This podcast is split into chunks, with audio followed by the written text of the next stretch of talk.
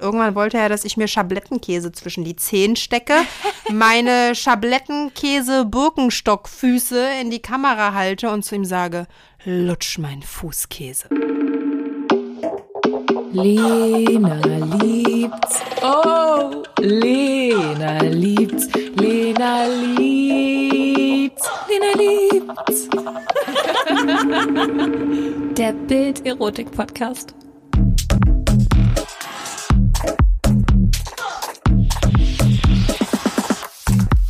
Hallo, ihr Lieben. Diese Woche außerplanmäßig Teil 2 mit Aische Pervers. Nochmal ein warm Welcome. Yay, Hallöchen.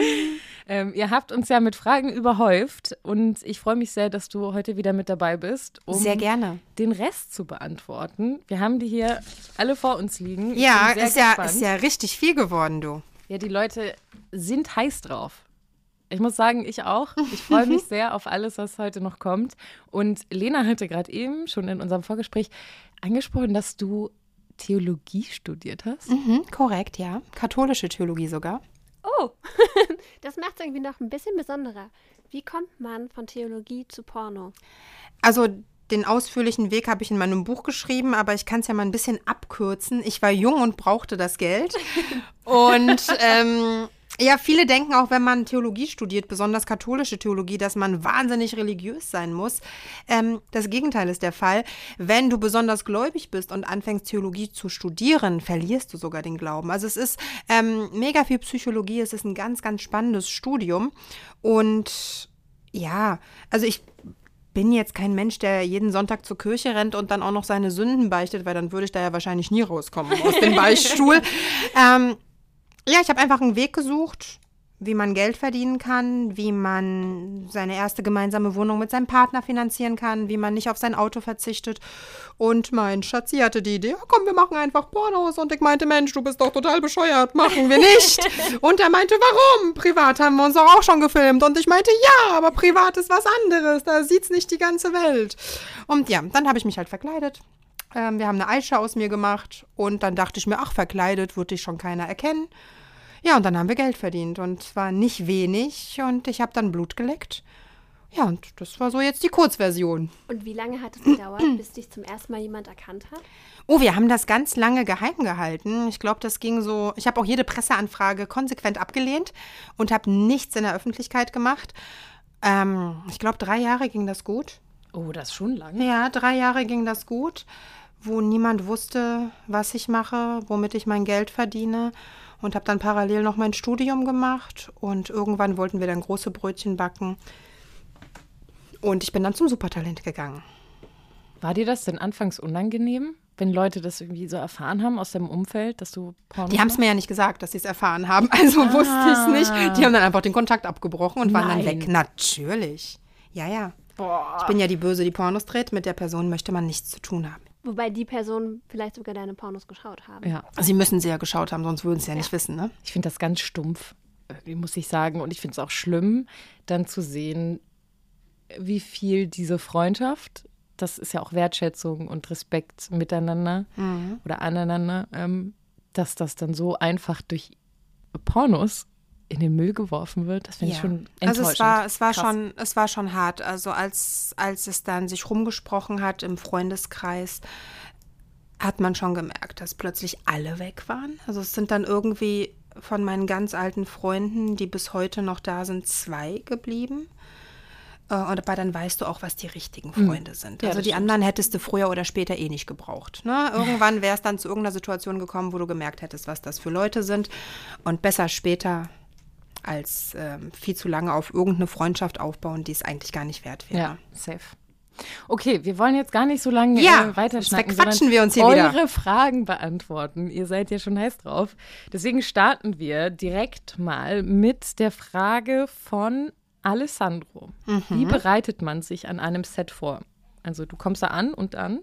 Ja, es kommt halt darauf an, was gedreht wird. Ne? Also in der Regel trinke ich immer erstmal ein Käffchen, quatsch ein bisschen mit den Leuten, dass die Stimmung und die Atmosphäre ganz gut ist. Wenn du irgendwie eine Analszene hast, ähm, solltest du vielleicht vorher dir einen Einlauf machen, weil keiner möchte Kackekrümelchen irgendwie irgendwo sehen.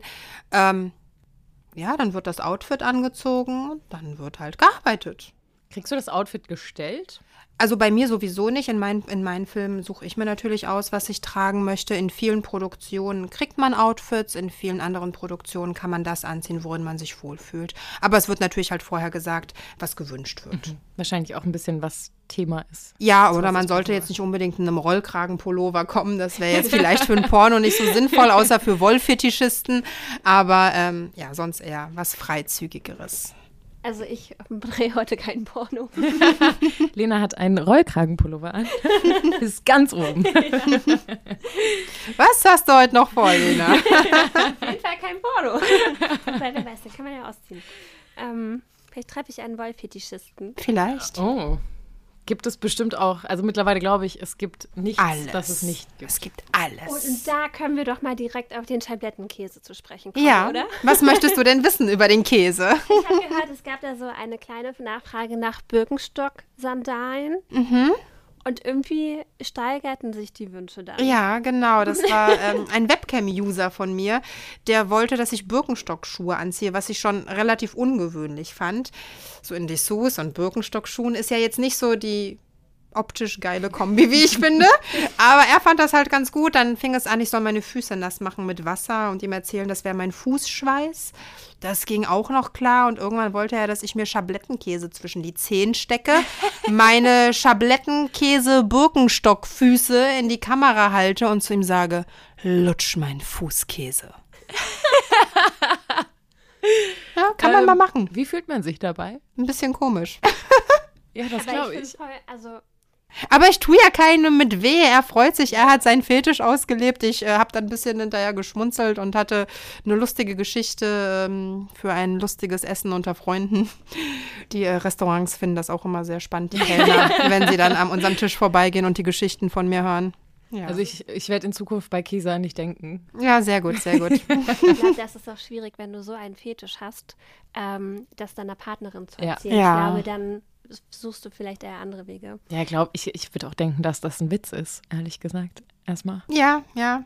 Also ja, also wenn du campst, glaubst du nicht mehr, dass es ein Witz ist. aber, aber äh, privat, wenn jemand zu mir kommen würde und sagen würde, du Schatzi, ich habe da heute was Besonderes mir überlegt für unseren Sexabend. Ich habe da mal eine Packung Schablettenkäse gekauft. Dann würde ich mir auch denken, backen wir jetzt Pizza oder was? Ne?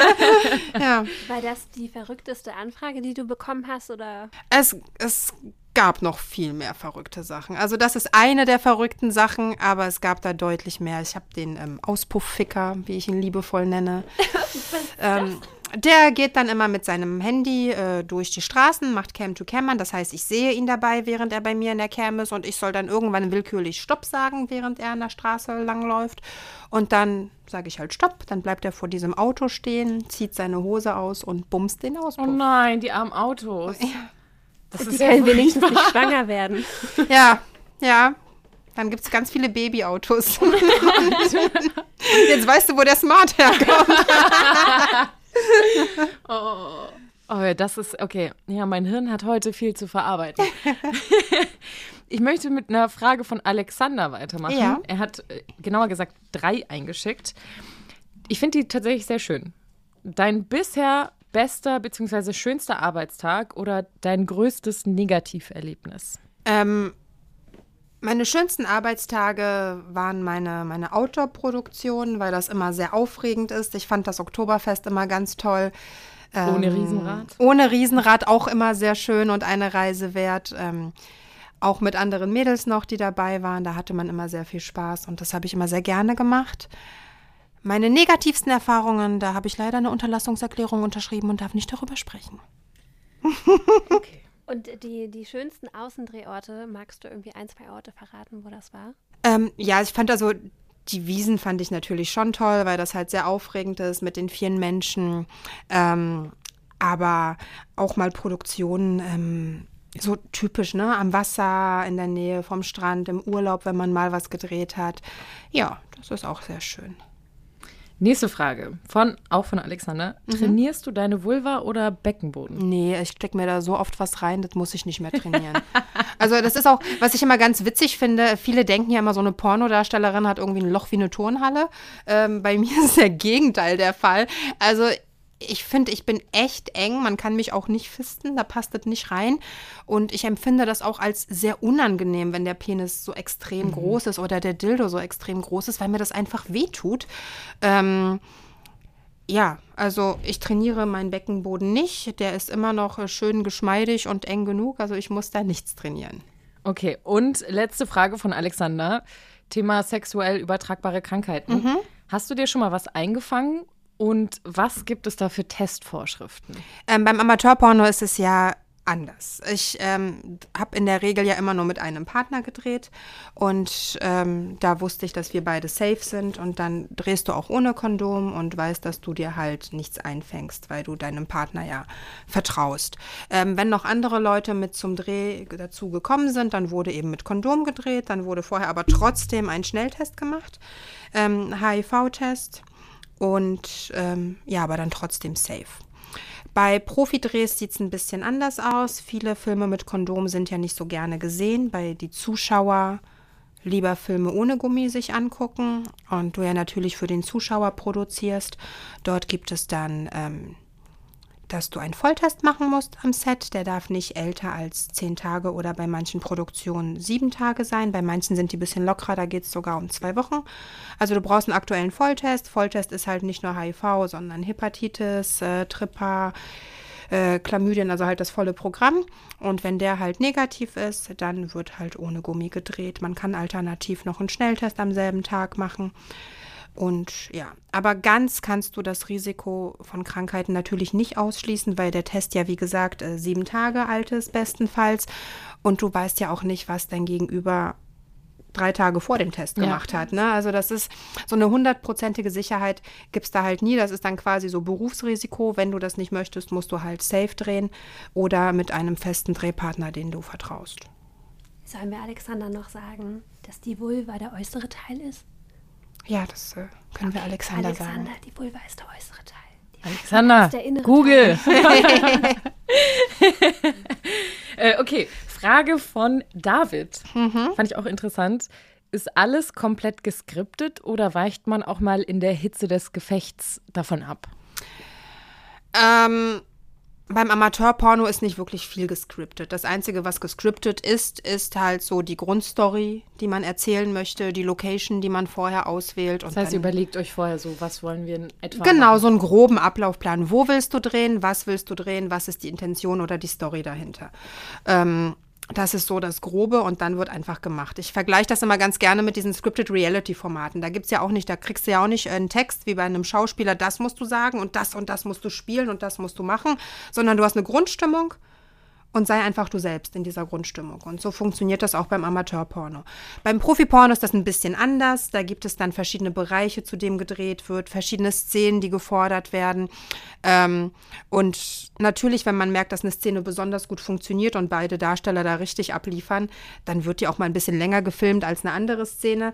Ähm, aber in der Regel wird das Skript nicht so sehr verlassen. Mhm. Okay, weil wir jetzt auch gerade wieder das Thema Szenen hatten, das hattest du auch schon mal angesprochen. Man wird ja teilweise nach Szenen bezahlt. Mhm. Das ist auch eine Frage von Marv. Wie ist denn die Bezahlung? Das wird wahrscheinlich auch super unterschiedlich und gar nicht so pauschal zu beantworten sein. Ja, ist schwierig. Ähm, also Frauen kriegen auf jeden Fall deutlich mehr Geld als Männer ähm, im Porno, das ist ganz klar. Bei Amateurporno wirst du ja nicht pro Szene bezahlt, sondern ähm, produzierst deinen Content und hast dann eine Monatsabrechnung, je nachdem, wie oft dein Film verkauft wurde, das verdienst du dann. Das sind Zahlen, die sind mega unterschiedlich. Das ist bei jeder Darstellerin anders.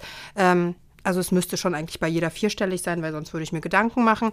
Aber es ist auch fünfstellig und sehr hoch, fünfstellig. Ähm, das kann man jetzt nicht so pauschalisieren.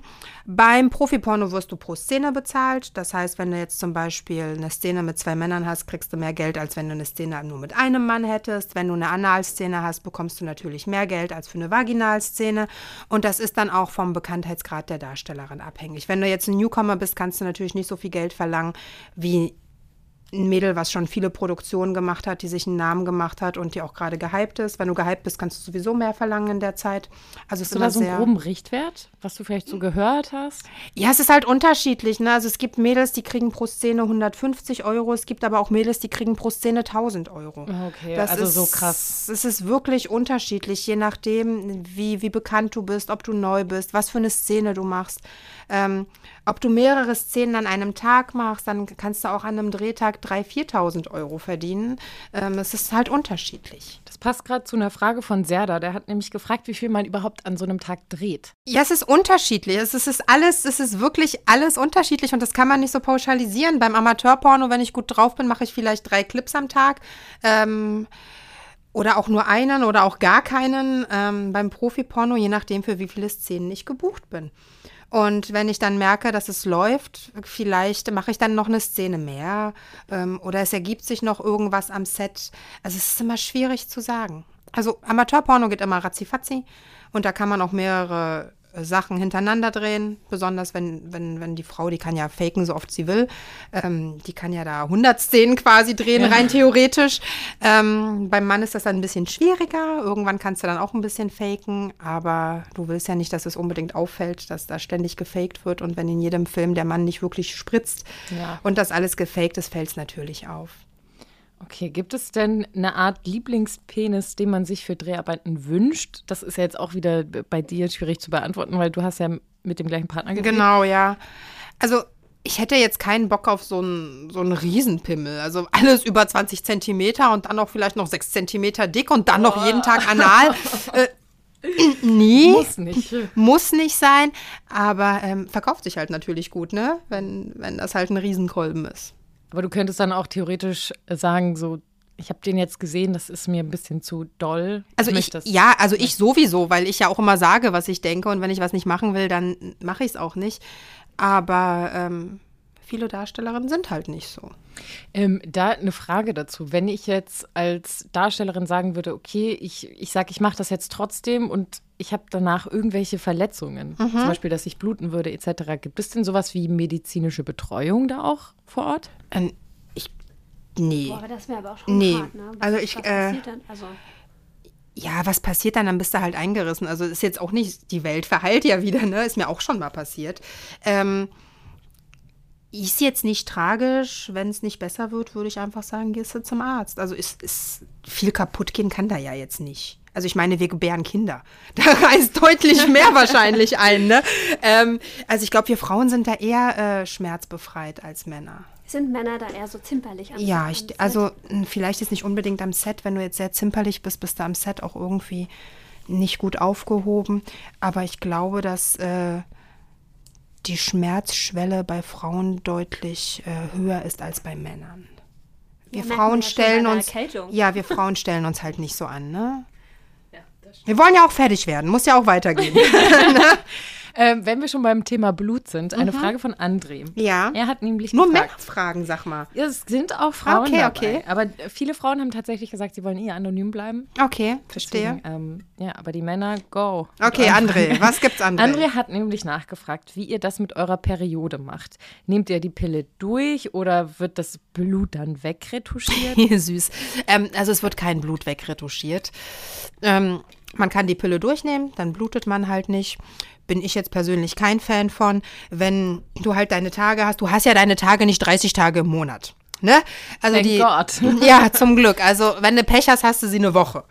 Ähm, aber in der Regel hast du sie drei bis fünf Tage und nicht fünf Tage durchgehend stark. Das heißt, ähm, an den letzten Tagen deiner Periode könntest du schon drehen und es würde niemand merken, dass du deine Periode hast, weil, also man blutet ja jetzt auch nicht wie so ein geschlachtetes Tier, ne? Das, manchmal vielleicht schon, aber. ja, okay, vielleicht so am ersten oder zweiten Tag ist das nicht so schön, aber an den anderen Tagen könnte man drehen, ohne dass man es merkt. Man könnte es aber auch lassen, weil man blutet ja nicht 30 Tage im Monat. Man kann an den anderen 25 Tagen noch super arbeiten. Und wenn der Dreh wirklich auf einen Tag fällt und alles schon geplant ist und du deine Periode bekommst, Soft-Tampons. Yes. Eine sehr schöne Erfindung. Kann man auch, wenn man Webcam macht, äh, super benutzen. Man kann also für die Webcam aber auch einen normalen Tampon nehmen und das Schnürchen reinstecken. Da ist immer noch genug Platz. um sich noch ein kleines Spielzeug einzuführen. Äh, mit einem Penis wird, und einem Tampon wird es schwierig, aber dafür gibt es Soft-Tampons, lieber André. Kannst du gerne Dr. Google fragen. ähm, hier eine Frage von einer Frau, Ja. von Smilla, die auch die ursprüngliche Idee zu dieser Folge Mhm. hatte. Also, wir haben ja schon ein bisschen über die Vorbereitung am Set gesprochen, aber muss man sich dann auch mental darauf vorbereiten? Schon. Also ich finde schon, besonders ähm, wenn du irgendwelche krassen Public-Outdoor-Geschichten geplant hast. Das ist ja jetzt nicht so all so, so, so typisch, dass man jetzt hier irgendwo, ich sag immer, aufs Oktoberfest geht, seinen Dirndl äh, hochzieht und allen Besuchern mal seine Geschlechtsorgane zeigt. Ähm, da muss man schon ein bisschen mutig sein, ein bisschen verrückt und auch ein bisschen exhibitionistisch veranlagt. Und ja, man muss sich auch mental vorbereiten. Du musst halt im Kopf ein bisschen abschalten. Du musst dran denken, okay, ich will jetzt diesen Film drehen, ich will, dass der Film knallt, ich will, dass es geil wird. Und du musst natürlich die Menschen so ein bisschen ausblenden und ein bisschen abschalten. Und da musst du dich schon so mental darauf vorbereiten. Ja. Hast du dafür einen Trick, wie du das schaffst? ja, ich denke an das Geld. Äh, sehr gute Überleitung. Es kam nämlich auch ganz oft die Frage. Aber es macht mir auch Spaß. Also so ist es halt nicht. Ja. Ne? Wenn ich den Job nicht lieben würde, ähm, würde ich es auch nicht machen und würde es auch nicht so gut rüberbringen. Es ist eine Mischung aus allem. Natürlich verdiene ich gerne Geld damit.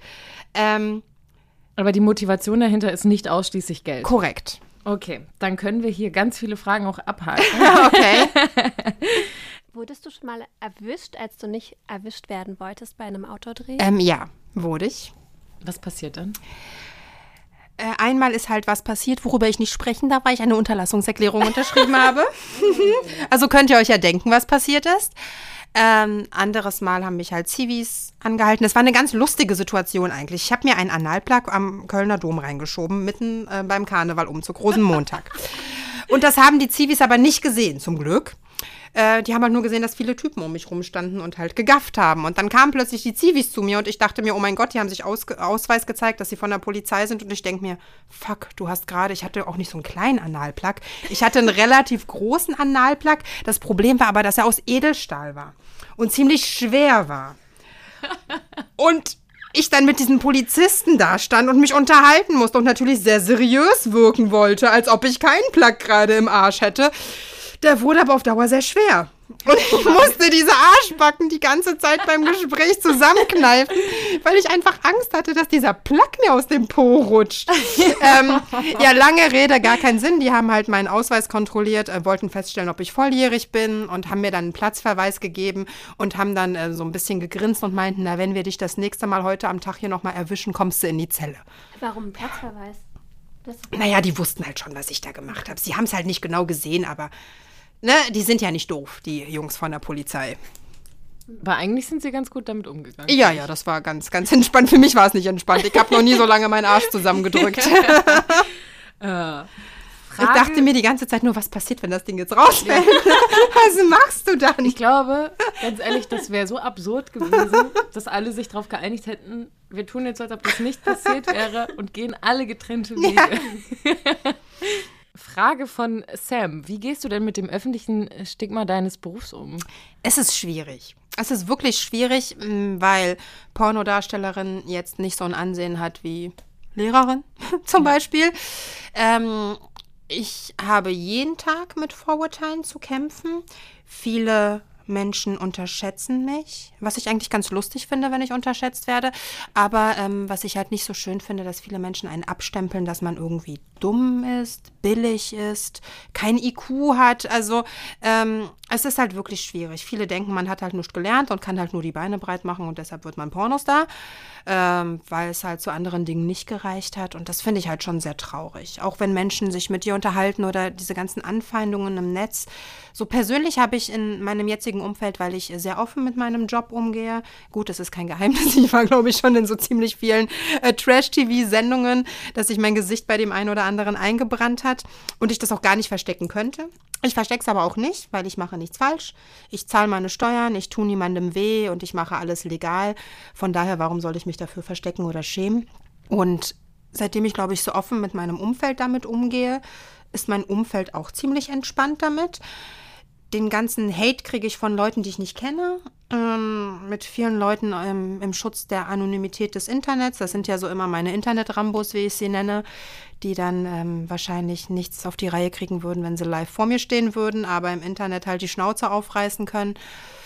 Und das ist halt schwierig. Also Leute wünschen dir den Tod, weil ich einen Aufruf gemacht habe, man soll Blut spenden gehen. Also dann kommen da so Kommentare. Ja, ich habe, ähm, also ich setze mich halt dafür ein, dass man Blut spendet und habe halt irgendwann mal auch ein Posting gemacht bei Instagram, das, äh, wo mir gerade halt Blut abgenommen wird und ich geschrieben habe, ja, euer Blut rettet Leben und geht alle Blut spenden.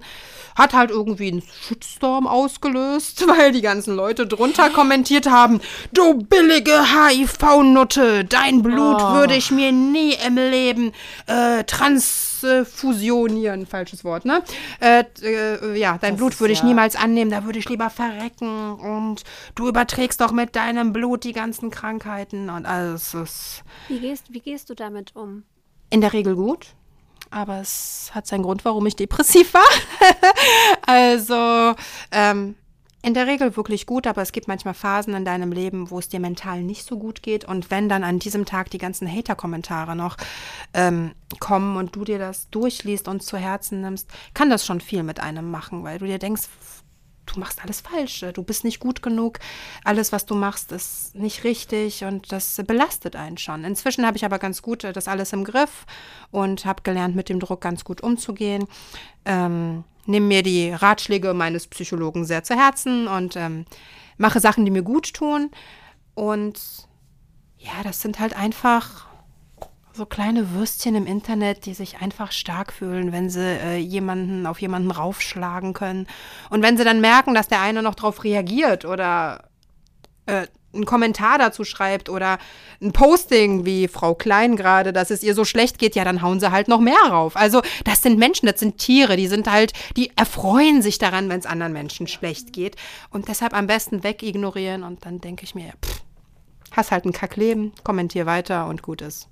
Das zielt so ein bisschen ähm, auf die Frage von Marc ab. Mhm. Nicht digital, sondern dann im richtigen Leben. Er fragt nämlich, ist es nicht mega schwer, in Klammern auch sexuelle, aber nicht ausschließlich sexuelle Beziehungen zu Menschen außerhalb der Branche zu haben, weil gegebenenfalls die Akzeptanz ähm, nicht da ist ja. und in sexueller Hinsicht auch dieses Klischee herrscht von wegen, ah, mit dir würde ich jetzt gerne irgendwie ins Bett gehen, weil mit dir kann ich ja alles machen. Mhm.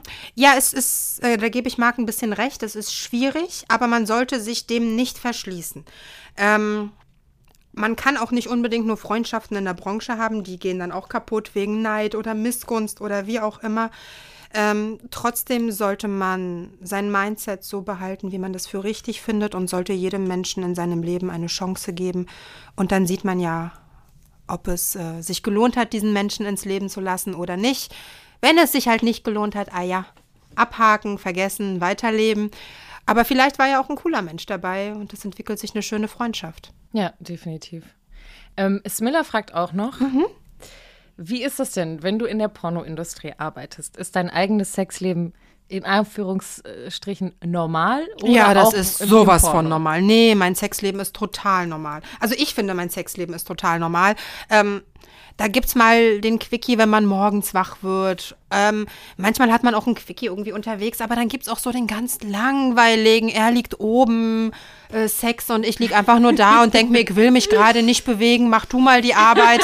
so, ja, ist total normal. Äh, Frage noch von Serda. Wirst du denn in der Öffentlichkeit auch von Fans angesprochen? Ja, in der Tat schon, aber in der Regel nur, wenn ich alleine beziehungsweise mit Freundinnen unterwegs bin. Du bist ja verheiratet, ne? Ja. Mhm. Also mit deinem Mann wirst du dann in Ruhe gelassen. Korrekt, ja, aber auch wenn ich ähm, irgendwie ähm, mit einem Freund unterwegs bin, dann, dann lassen die mich auch alle in Ruhe, dann ist das. Dann ist die nee. Schamgrenze oder die Scheu ja. wahrscheinlich eher. Also mit Freundinnen dann kommt drauf an, da wird man auch öfter in Ruhe gelassen, aber ich hatte auch schon, äh, dass ich mit einer Freundin unterwegs war und uns Polizisten erkannt haben, die das dann total toll fanden, mit dem Streifenwagen hinter uns herzufahren. Ähm, das war nicht die vom Karneval. Nee, das war nicht die von Karneval, aber das war ganz schön, weil ähm, dieselben Polizisten standen dann an einer ähm, Mausefalle und ich war ein bisschen zu schnell. Und dann haben sie mich rausgewunken und ich durfte dann aber weiterfahren. Das war dann, war dann schön. War dann so, ich sage dann immer, ich bin kein Promi, aber das war dann so der Promi-Bonus. mhm. Ja, manchmal kann das ja auch helfen. Ja, ne? ja. Okay, ich habe noch drei Fragen für mhm. dich. Und zwar möchte ich mit einer anfangen, die ich selbst sehr gut kenne. Und ich bin gespannt, was deine Erfahrung ist, was du da auch schon so gehört hast. Okay. Und zwar, das ist eine anonyme Frage. Und zwar heißt es dort von einer Frau, ich hatte selbst häufig nach dem Sex eine Blasenentzündung und lasse mich seit vier Jahren jährlich dagegen impfen. Ja, I feel you. Wie oft haben Darstellerinnen eine Blasenentzündung? Boah, ich hatte früher massig Probleme damit. Ich habe mich dann auch irgendwann impfen lassen und habe das, glaube ich, drei oder vier Jahre aufgefrischt und seitdem war gut. Dann habe ich das irgendwann vergessen aufzufrischen und hatte paar Mal noch Problemchen. Aber ich habe dann auch Dr. Google gefragt, immer nach dem Sex pullern gehen. Immer, immer, immer, immer, immer. Egal wann, egal ob es eine blöde Situation ist, egal ob du keinen Bock hast, auf dem, aus dem Bett aufzustehen oder egal, geh einfach danach pinkeln, auch wenn du denkst, du musst nicht, geh trotzdem danach pinkeln. und seitdem ist gut. Hast du da auch noch sonst irgendwie andere Tipps und Tricks, wenn es dann doch mal irgendwie so weit ist? Cranberry-Saft ist gut. Cranberry-Saft hilft. Vor oder nach dem Sex? Nee, wenn du oder schon allgemein. die Blasenentzündung hast oder wenn du merkst, es bahnt sich was an, das, äh, okay, du hast also ja nicht, sofort. So genau, also du hast ja nicht äh, sofort Schmerzen, das bahnt sich ja an, dass du merkst, oh, es kribbelt ein bisschen. Ähm, dann trink so viel du kannst und am besten Cranberry-Saft ausspülen, ausspülen, ausspülen. Das sind ja die Bakterien, die ähm, durch die, äh, na, wie heißt das denn, Harnröhre in die Blase geraten und Frauen haben halt eine ganz kurze, deshalb geraten die Bakterien. Nee, andersrum, ne? Männer haben die ganz kurze oder nein, wie war nein, das? Frauen, Frauen haben die kurze, deshalb die geht das so schnell, ne? Ja. Genau, so rum war das.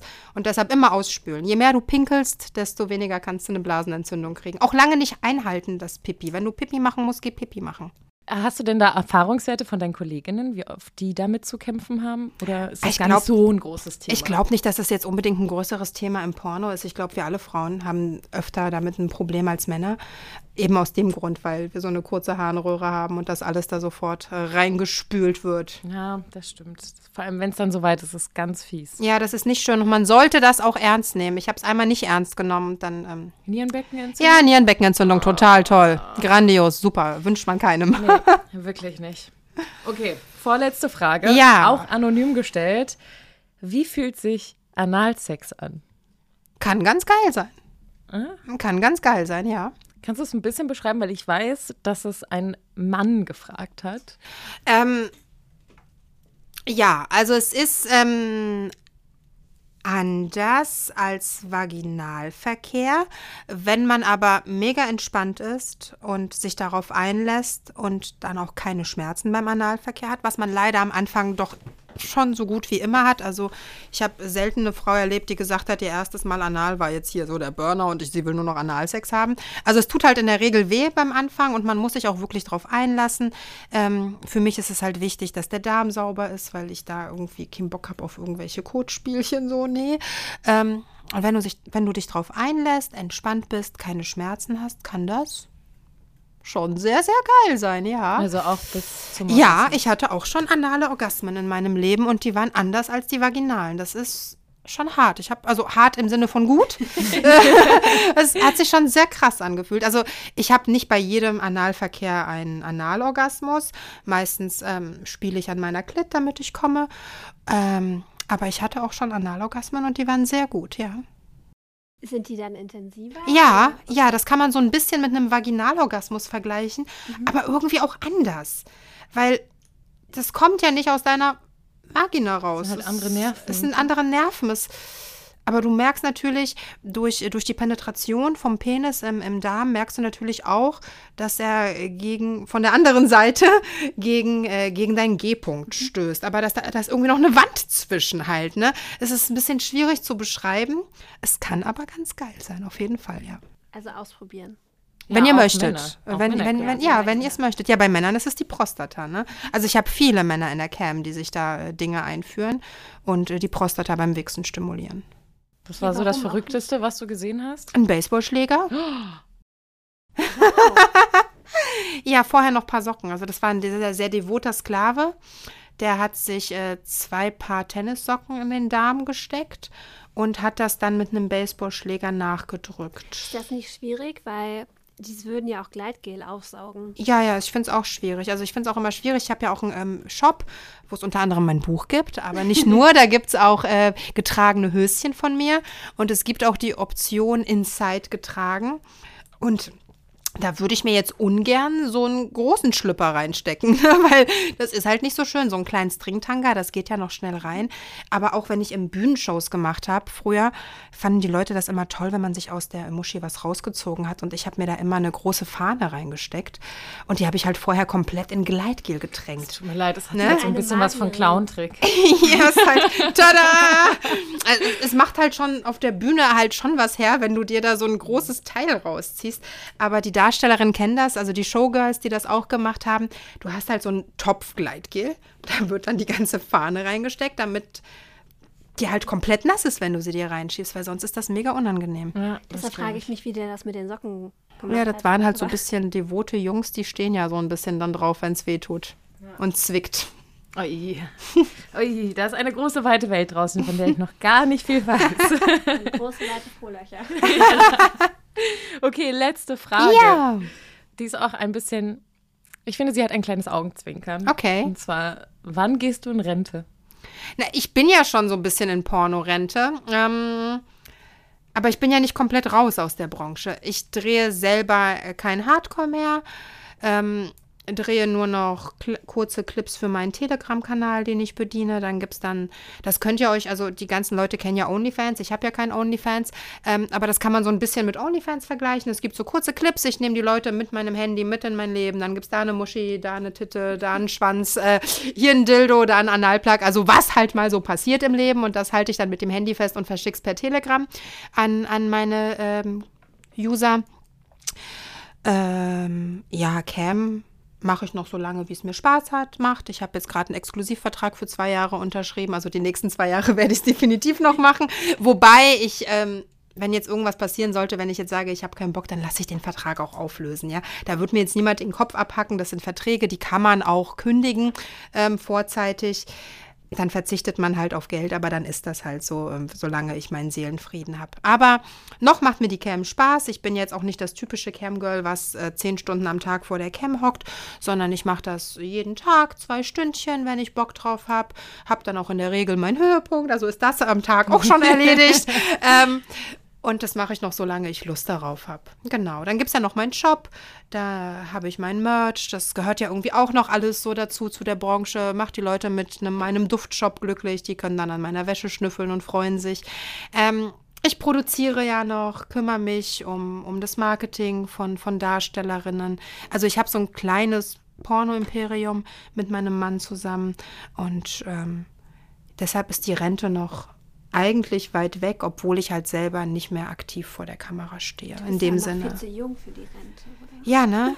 Ich meine, MILFs sind ja auch total im Kommen. Das heißt, ähm, der MILF-Trend ist ja schon länger. Ihr wollt, ihr könnt euch gar nicht vorstellen, seitdem dieser MILF-Trend da ist, wie viele 18-Jährige in meine Cam kommen und sagen, oh, ich wollte schon immer mal eine reife Frau, wo ich mir denke, Alter, nenn mich nicht reife Frau. aber, aber gut, ne? Ähm, Vielleicht ist irgendwann auch eine GILF modern, dann kann ich auch noch weitermachen. Also solange die Leute mich vor der Cam sehen wollen und ich noch Spaß dran habe, werde ich auf jeden Fall noch Cam machen. Und alles andere werden wir sehen. Vielleicht schreibe ich ein zweites Buch. Mal gucken. Wir werden auf jeden Fall noch von dir hören. Ich hoffe doch, ich hoffe doch. Ich und ich sagen, bin ja immer noch, ich möchte ja hier, äh, liebes äh, Team vom, vom Dschungelcamp, ich drehe keine Pornos mehr. Hallo, ich drehe nicht mehr.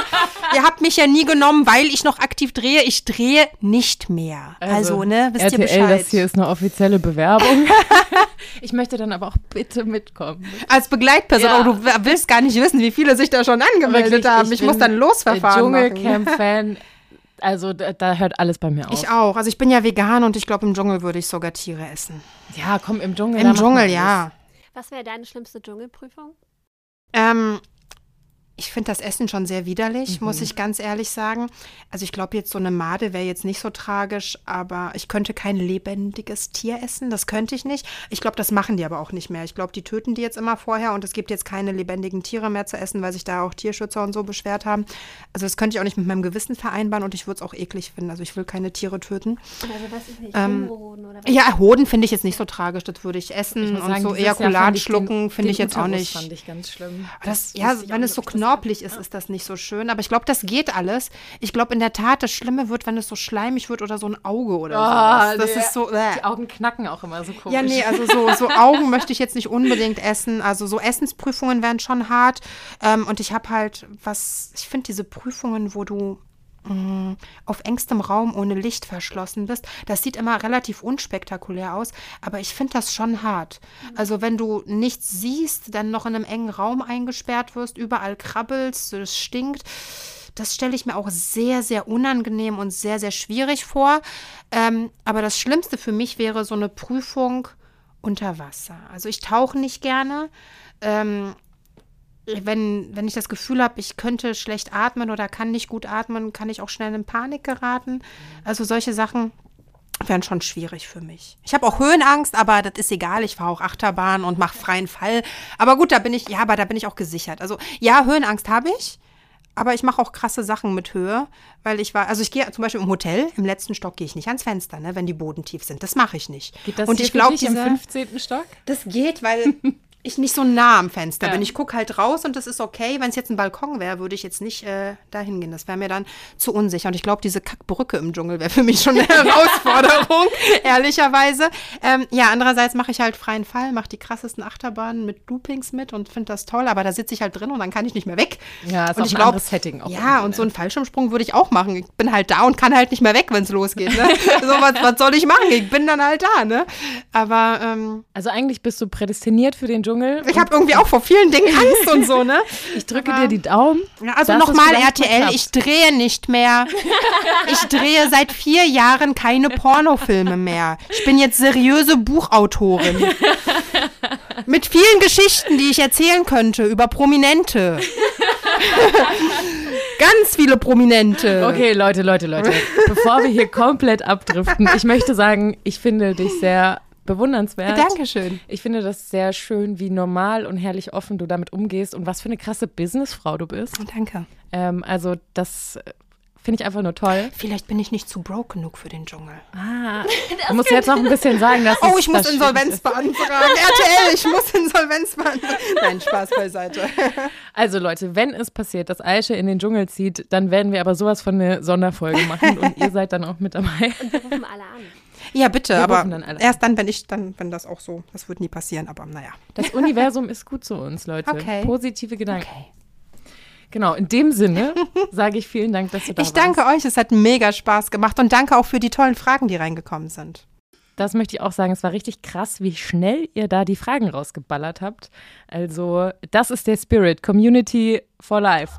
Danke an euch und wir hören uns dann ähm, nächste Woche schon wieder, weil diese Folge ja außerplanmäßig zwischendrin war. Deswegen bis dahin, passt auf euch auf, lasst es euch gut gehen bei Fragen oder was auch immer euch auf dem Herzen liegt, erreicht ihr uns per Instagram oder per Mail. Findet ihr auch alles in den Show Notes. Tschüss. Tschüss. Ciao.